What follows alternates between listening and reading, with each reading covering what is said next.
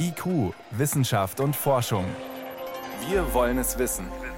Ein Podcast von Bayern 2. Der erste Deutsche im Weltraum, das war Sigmund Jähn. Am Wochenende ist er gestorben und wir sprechen gleich mit einem langjährigen Weggefährten von ihm. Außerdem blicken wir auf die Farben der Ozeane und wir müssen feststellen, der Klimawandel verändert sogar das Blau des Meeres. Und wir beobachten den Kampf unseres Körpers gegen Bakterien. Bei dem zeigt sich, ein bisschen Dreck in unserer Umgebung ist ganz gut für unsere Abwehr. Das alles und mehr in der nächsten halben Stunde. Schön, dass Sie dabei sind. Wissenschaft auf Bayern 2 entdecken. Heute mit Stefan Geier. Der Raumfahrer Sigmund Jähn ist am Samstag gestorben. Er war der erste Deutsche im All 1978. Da ist der Kosmonaut zur russischen Raumstation Salyut 6 geflogen und er hat fast acht Tage im All verbracht. Jähn war mit diesem Flug zum Volkshelden geworden der DDR. Nach der Wende blieb er dann der Raumfahrt treu als Berater für verschiedene Weltraumorganisationen und gut gekannt hat ihn ein anderer deutscher Astronaut, Ulf Merbold. Der war selber ja im All dreimal, sowohl mit den Amerikanern und später auch auf der russischen Mir-Station. Kurz vor der Sendung war er bei einem Zweitelefon und ich konnte ihn fragen, ob er sich noch erinnert an das erste Mal, als er Sigmund Jähn getroffen hat. Sigmund Jähn und ich, wir standen uns zum ersten Mal von Angesicht zu Angesicht gegenüber 1984.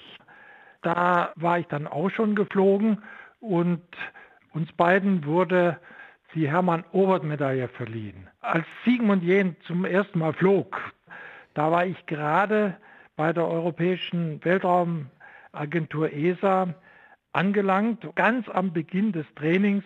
Und ich habe damals schon immer darauf gehofft, ihn irgendwann mal zu treffen. Wenn man Interviews sieht von Sigmund Jähn, dann hat er immer so eine sehr positive, ja, man könnte fast sagen, spitzbübische Ausstrahlung. Haben Sie ihn auch so kennengelernt? Er ist ein bescheidener, sympathischer Mensch.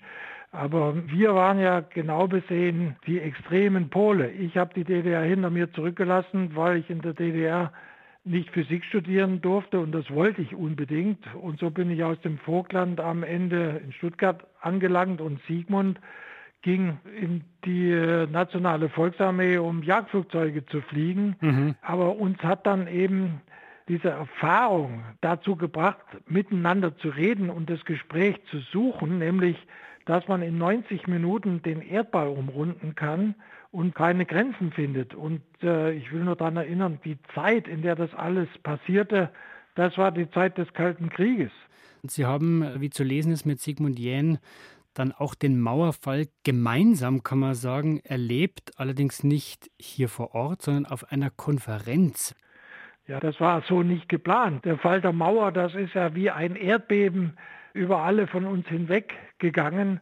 Und wir beide, wir waren eingeladen von einem saudischen Raumfahrer, einem Prinz, nach Riyadh zu kommen und waren am 9. November 89 im selben Hotel und sogar im selben Hotelzimmer in Riyadh und haben mit feuchten Augen von Saudi-Arabien ins Fernsehen geguckt und die Bilder gesehen, die mir heute immer noch eine Gänsehaut verursachen, wie die Menschen in Berlin auf der Mauer tanzten. Die Mauer war dann durchbrochen und Sigmund Jähn war ein arbeitsloser Kosmonaut. Wie war das für ihn? Der Sigmund stand da, ohne jegliche Perspektive und das war dann eben auch die Situation, wo ich dann mir gesagt habe, jetzt muss ich was tun. Und das hat sich ja im Nachhinein dann als eine Win-Win-Situation erwiesen. Sigmund kam bei der ESA und beim DLR unter Vertrag und hat uns dann sehr geholfen, als uns die ESA nach Russland schickte, auch mir persönlich, denn er konnte Russisch fließend, kannte die wichtigen Leute im Sternenstädtchen, kannte die russische Raumfahrt und auch die russische Mentalität. Und da war unser Sigmund natürlich eigentlich unbezahlbar. Das heißt, es war extrem wichtig für die westdeutsche Raumfahrt auch dann wirklich einen Berater zu haben, der die russische Raumfahrt eben sehr gut kennt. Ja, nicht nur die Raumfahrt. Jetzt kommen Sie dahin ins Sternenstädtchen und jetzt tropft der Wasser an und Sie brauchen irgendeinen, der Ihnen da hilft. Dann äh, wusste der Sigmund eben, wer sowas im Sternenstädtchen repariert und ob man den mit einer Flasche Wodka bezahlt oder was man da macht. Also das sind alles solche Kleinigkeiten, die aber dann trotzdem zu einem Problem werden können, wenn man nicht weiß, wie man sie eben reparieren kann. Gibt es, Herr Meerbold, einen ganz besonderen Moment, ein Erlebnis mit Sigmund Jähn, das Sie in besonderer Erinnerung haben und halten? In dieser Zeit zwischen dem Moment, wo wir zum ersten Mal Kontakt hatten, bis zum Fall der Mauer, haben wir ja uns immer wieder getroffen. Einmal war das in Innsbruck im Oktober, das werde ich nie vergessen. Ich war mit einem kleinen Flugzeug hingeflogen. Dann kam Kaiserwetter. Blauer Himmel habe ich den Sigmund in Innsbruck eingeladen, mit mir einen Rundflug zu machen. Mhm. Dann hat er gesagt, das geht ja nicht. Wenn das hier einer aus der DDR-Delegation mitkriegt, dann bin ich das letzte Mal dabei gewesen. Am Ende hat sich der Simon doch getraut, da das alles mitzumachen. Ja, dann bin ich mit ihm in Innsbruck gestartet, erstmal nach Andex, um zu gucken, ob die Bayern im Freien noch beim Biersaufen sind. Dann sind wir eine Kurve über die Zugspitze geflogen in die Schweiz und von dort ist dann der Ortler noch Einwurfentfernung, da sind wir auch noch drüber geflogen und eine Stunde später waren wir wieder in Innsbruck. Und dann hat der Sigmund gesagt, das ist eines der besten Dinge, die mir die letzten Jahre widerfahren ist, aber ich kann keinem Menschen darüber was erzählen. Also ein besonderes Erlebnis mit einem besonderen Menschen und einem der Großen in der Raumfahrt, Sigmund Jähn, der erste Deutsche, der überhaupt im All war. Das wird er für immer bleiben und er hat eine besondere Verbindung zu Ulf Meerbold. Auch Astronaut hat ihn über viele Jahre gut gekannt und er hat uns von ihm erzählt. Herr Meerbold, ich danke Ihnen sehr herzlich für das Gespräch. Ja, gerne.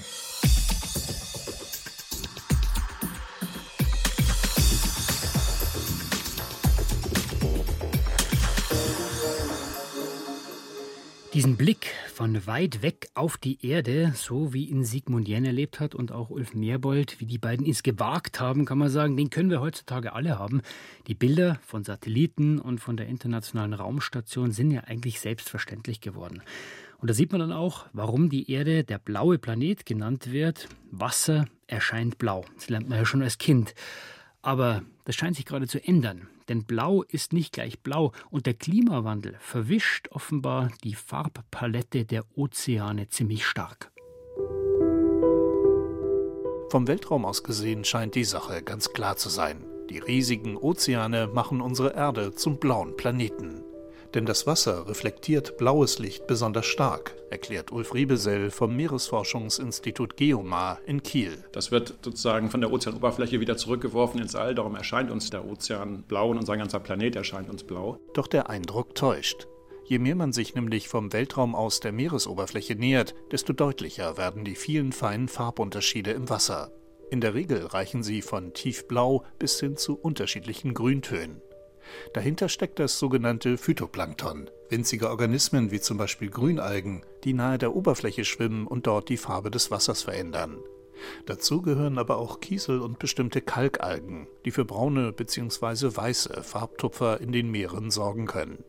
Für das Leben dort ist das Phytoplankton von entscheidender Bedeutung, erklärt Meeresbiologe Ulf Riebesell. Das sind einzellige, winzige Organismen. Sie machen sozusagen das, was das Gras auf der Wiese macht. Sie bilden also das Futter für die gesamte Nahrungskette im Ozean. Die feinen Farbunterschiede in den Ozeanen sind also auch ein Hinweis darauf, wie viel es dort zu futtern gibt.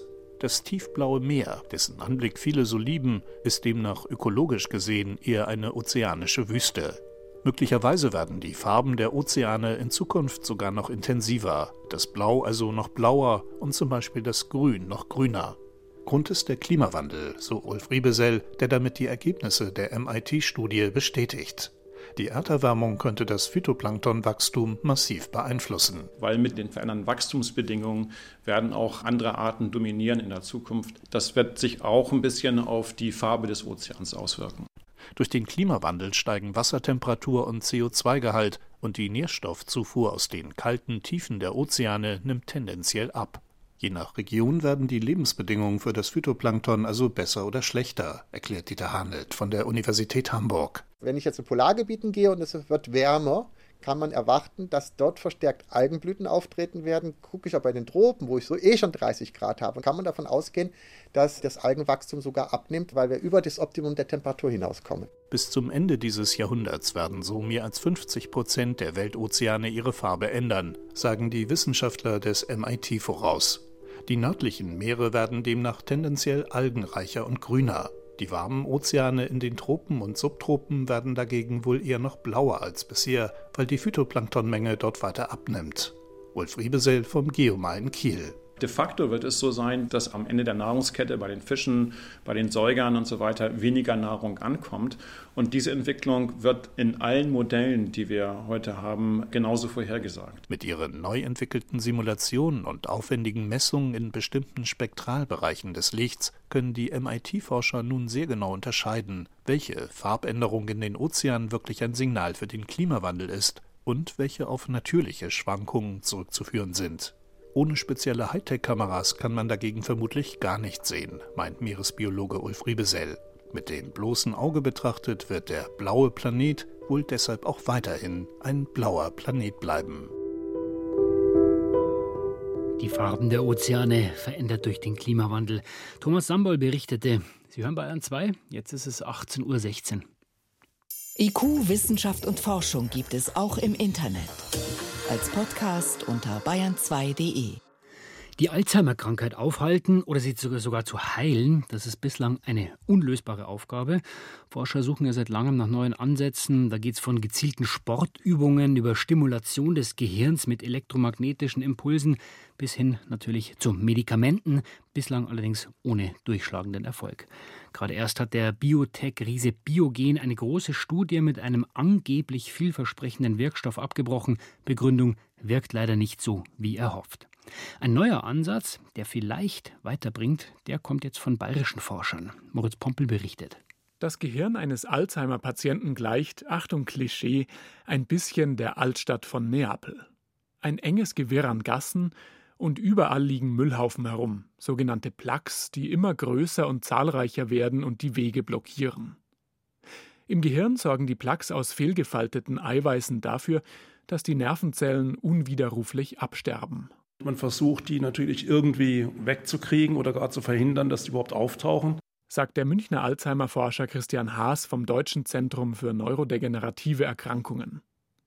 Auch der Hoffnungsträger Aducanumab war so eine Müllabfuhr von außen. Das Dumme ist nur, dass diese Behandlungsmethoden bisher nicht dazu geführt haben, dass man das Gedächtnis irgendwie stabilisieren konnte. Also alle klinischen Versuche in die Richtung sind gescheitert. Christian Haas will es deshalb mit einer neuen Methode versuchen. Eine Art Putzkolonne aus freiwilligen Bürgern. Im Hirn sind das die Mikrogliazellen, Immunzellen, die zwischen den Nervenzellen sitzen und durch die Gassen patrouillieren, um den Schmutz wegzuräumen. Wenn Sie auf ein Alzheimer-Plug stoßen, müssen Sie erst über einen Schalter auf Ihrer Oberfläche aktiviert werden. Das TREM2-Protein. Es sorgt quasi dafür, dass die Zellen ihre Besen auspacken. Das TREM2 erkennt, wenn irgendwo eine Fehlfunktion ist im Gehirn und um die Plaques außenrum, um die Ablagerung, lagern sich diese Gliazellen dann an und fangen an, diese Plaques wegzuknabbern. Haas und sein Team konnten das zuerst bei Mäusen nachweisen, und zwar indem sie ihnen das Gen für TREM2 aus dem Erbmaterial herausgeschnitten haben. Die Mäuse haben dadurch die Fähigkeit verloren, den schädlichen Müll aus dem Gehirn zu entfernen. Die Alzheimer-Plaques sind schneller gewachsen. Jetzt konnten die Forscher zeigen, dass TREM2 auch beim Menschen eine Schutzfunktion hat. Sie haben sich den genauen Krankheitsverlauf von knapp 400 Alzheimer-Patienten angeschaut und festgestellt, je mehr TREM2 im Hirnwasser herumschwimmt, desto besser funktioniert das Gedächtnis und desto weniger schrumpft das Hirn. Die Idee ist nun, TREM2 mit einem Medikament zusätzlich anzuregen, damit die Hirnimmunzellen die Ablagerungen noch aktiver wegknabbern. Doch beim Menschen gibt es ein Riesenproblem. Ist die Erkrankung schon fortgeschritten, dann dürfen die Zellputztrupps auf keinen Fall überstimuliert werden. Sie verschütten sonst quasi zu viel Putzmittel und das schadet den Nervenzellen zusätzlich. Wenn, dann müsste TREM2 also in einem sehr frühen Krankheitsstadium künstlich angeregt werden. Und wir wissen vom Menschen, dass das TREM2 eingeschaltet wird, etwa fünf bis sieben Jahre bevor der Arzt Demenzsyndrome sieht. Das ist genau die Zeit, wo die erste stärkeren Zellverluste auftreten und Zelltod auftritt. Und zu dem Zeitpunkt müssen wir die wahrscheinlich stimulieren. Das würde voraussetzen, dass man Alzheimer erkennt, Jahre bevor der Patient irgendwelche Symptome hat. Deshalb arbeiten Forscher weltweit an einem Frühtest. Ganz vorne mit dabei ist Klaus Gerwert vom Lehrstuhl für Biophysik an der Ruhr-Universität Bochum. Sein Test funktioniert so. Bestandteile der Alzheimer-Plaques schwimmen auch im Blut herum. Gerwert und sein Team haben Antikörper dagegen entwickelt. Die binden in einer Blutprobe an die Plaqueteilchen und lassen sie so sichtbar werden. Die Studien weisen darauf hin, dass Alzheimer so immerhin in neun von zehn Fällen frühzeitig nachweisbar sein könnte. Perfekt ist der Test aber noch nicht, sagt Klaus Gerwert. Kritisch sind natürlich die falsch positiven, also die, die der Test anzeigt, als würden sie Alzheimer bekommen, die aber nachher kein Alzheimer tatsächlich bekommen. Bei ihnen wäre es fahrlässig, sie einfach mit einem Medikament zu behandeln, das die Immunzellen im Gehirn aktiviert. Die Tests müssen also erst noch präziser werden. Aber dann könnten die über TREM2 angeregten körpereigenen Putztrupps eine Chance bekommen. Bayern 2. Wissenschaft schnell erzählt. Helmut Nordwig ist im Studio und los geht's mit einer neuen Möglichkeit gegen Haarausfall. Mich betrifft es ja zum Glück nicht so, aber viele, viele, vor allem Männer, haben da schon viel probiert. Medikamente sogar, die helfen nicht besonders gut und vor allem nicht langfristig. Jetzt stellen US-Forscher eine ganz neue Methode vor, nämlich Stromstöße. Stromstöße am Kopf am Kopf. Dadurch strömt dann Kalzium in Zellen ein und es kurbelt den Stoffwechsel an. Das macht man auch bei anderen Gegenden im Körper so, aber es könnte ebenso die Idee auch bei den Haarfollikeln klappen. Mhm. Das sind die Strukturen, die in der Haut die Haare festhalten und dann auch dafür sorgen, dass die immer weiter und weiter wachsen. Aber das muss man schon mögen, ne? Man braucht man schon gute Nerven. In der Tat, da gibt es ein Gerät, das die Forscher entwickelt haben, das ohne Batterie auskommt kommt. Und dieses Gerät bezieht die Energie daraus nur, dass man sich bewegt. Das mhm. kann man dann, so klein ist es, dauernd unter einer Kappe tragen. Ausprobiert haben die Forscher das Ganze bei Ratten. Und die haben dann eine Mütze aufgehabt. Oder? Das war in dem Fall nicht so, das ist bei Ratten nicht nötig. Äh, sie haben schwache, regelmäßige Stromstöße auf die Haut bekommen von geringer Frequenz, heißt dann, die Haut nimmt keinen Schaden. Tatsächlich ist das Haar bzw. das Fell in dem Fall dichter geworden, die Haare länger und teils war das sogar besser als mit Medikamenten. Bei Menschen muss das Ganze aber jetzt erst ausprobiert werden, das heißt, ein Selbstversuch ist eher nicht anzuraten. Ja, eine Möglichkeit ist ja auch einfach, sich damit abzufinden. Dann, äh, wir haben gehört, blau ist nicht gleich blau vorhin und jetzt behauptest du, schwarz ist auch nicht gleich schwarz. Bisher war der Rekord 99,96 Prozent des Lichts wurde verschluckt durch ein bestimmtes Material. Das ist ja praktisch schon 100, aber das neue Material das jetzt entwickelt wurde, das ist noch näher dran. 99,995 Prozent. Noch schwärzer. Mhm. Ja, es klingt nach einem geringen Unterschied, aber der ist doch sehr wichtig für die Technik, für die Forschung, zum Beispiel für Teleskope, um das Streulicht auszuschalten, heißt dann Messungen mit empfindlichen Weltraumteleskopen, die werden noch genauer und natürlich ist das Ganze auch militärisch interessant für Tarnungen. Das ist aber keine Farbe, die man draufstreicht. Nein, dieses Material, das besteht aus hauchdünnen Kohlenstoff-Nanoröhrchen und in denen verirrt sich das Licht sozusagen und kann dann einfach nicht mehr raus. Das Ganze war ein Zufallsfund, als Forscher eine Alufolie mit solchen Röhrchen beschichten wollten und das war dann erstmals ohne Sauerstoff, da kam dann dieses Material dabei raus. Als Kunstaktion haben sie einen Diamanten damit beschichtet und weg war er, beziehungsweise nicht mehr zu sehen. Auch irgendwie doof, gell? Kauft man sich einen teuren Diamanten und dann ist er weg. Ja, jetzt geht es noch um Katzen und ihre Beziehung zum Menschen denen sagt man ja nach, dass sie sich aus uns gar nicht so viel machen, dass sie eher distanziert sind. Nur gerne, zum Fressen kommen, ne? Ja, und gerne unabhängig. Für die meisten stimmt es aber gar nicht, zeigt sich jetzt bei einem Versuch, bei dem Forscher eine Katze allein in einen unbekannten Raum gebracht haben. Mhm. Und nach zwei Minuten kam dann Frauchen oder Herrchen zurück und die Forscher haben die Reaktion beobachtet. Ungefähr zwei Drittel der Tiere haben sich wohler gefühlt, haben den Menschen registriert, weiter den Raum erforscht und ein Drittel war aber sehr sehr verunsichert. Woran merkt man eine verunsicherte Katze? Die zuckt mit dem Schwanz, hängt sich an den Menschen dran oder verkriecht sich, je nachdem. Bei ganz jungen Kätzchen war das genauso wie bei älteren Tieren, zeigt also, Katzen sind nicht nur Streuner. Vielen Dank, Helmut Nordweg, für die Kurzmeldungen.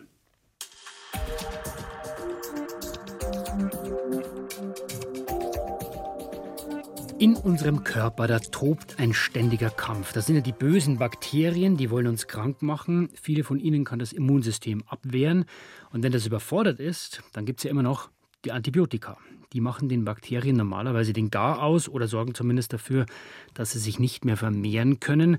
Aber immer öfter funktioniert das nicht mehr, weil die Bakterien resistent sind. Sprich, die Antibiotika lassen sie abblitzen.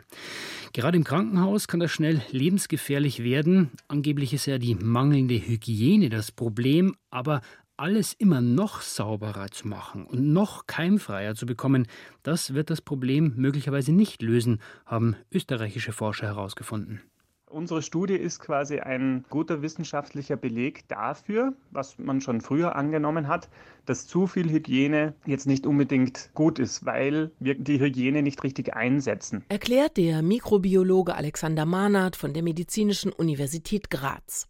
Die Forscher haben herausgefunden, dass ein bisschen Dreck und Schmutz im Krankenhaus durchaus auch eine gute Seite hat, erklärt die Mikrobiologin Gabriele Berg. Das Neue an unserer Studie ist wirklich, dass wir die Gesamtheit der Mikroorganismen untersucht haben und haben hier herausgefunden, dass je mehr Biodiversität in diesem Mikrobiom ist, desto weniger Resistenzen treten auf. Bakterien und andere Mikroorganismen galten in der Medizin seit ihrer Entdeckung vor allem als Auslöser von Infektionskrankheiten wie zum Beispiel Tuberkulose oder Cholera.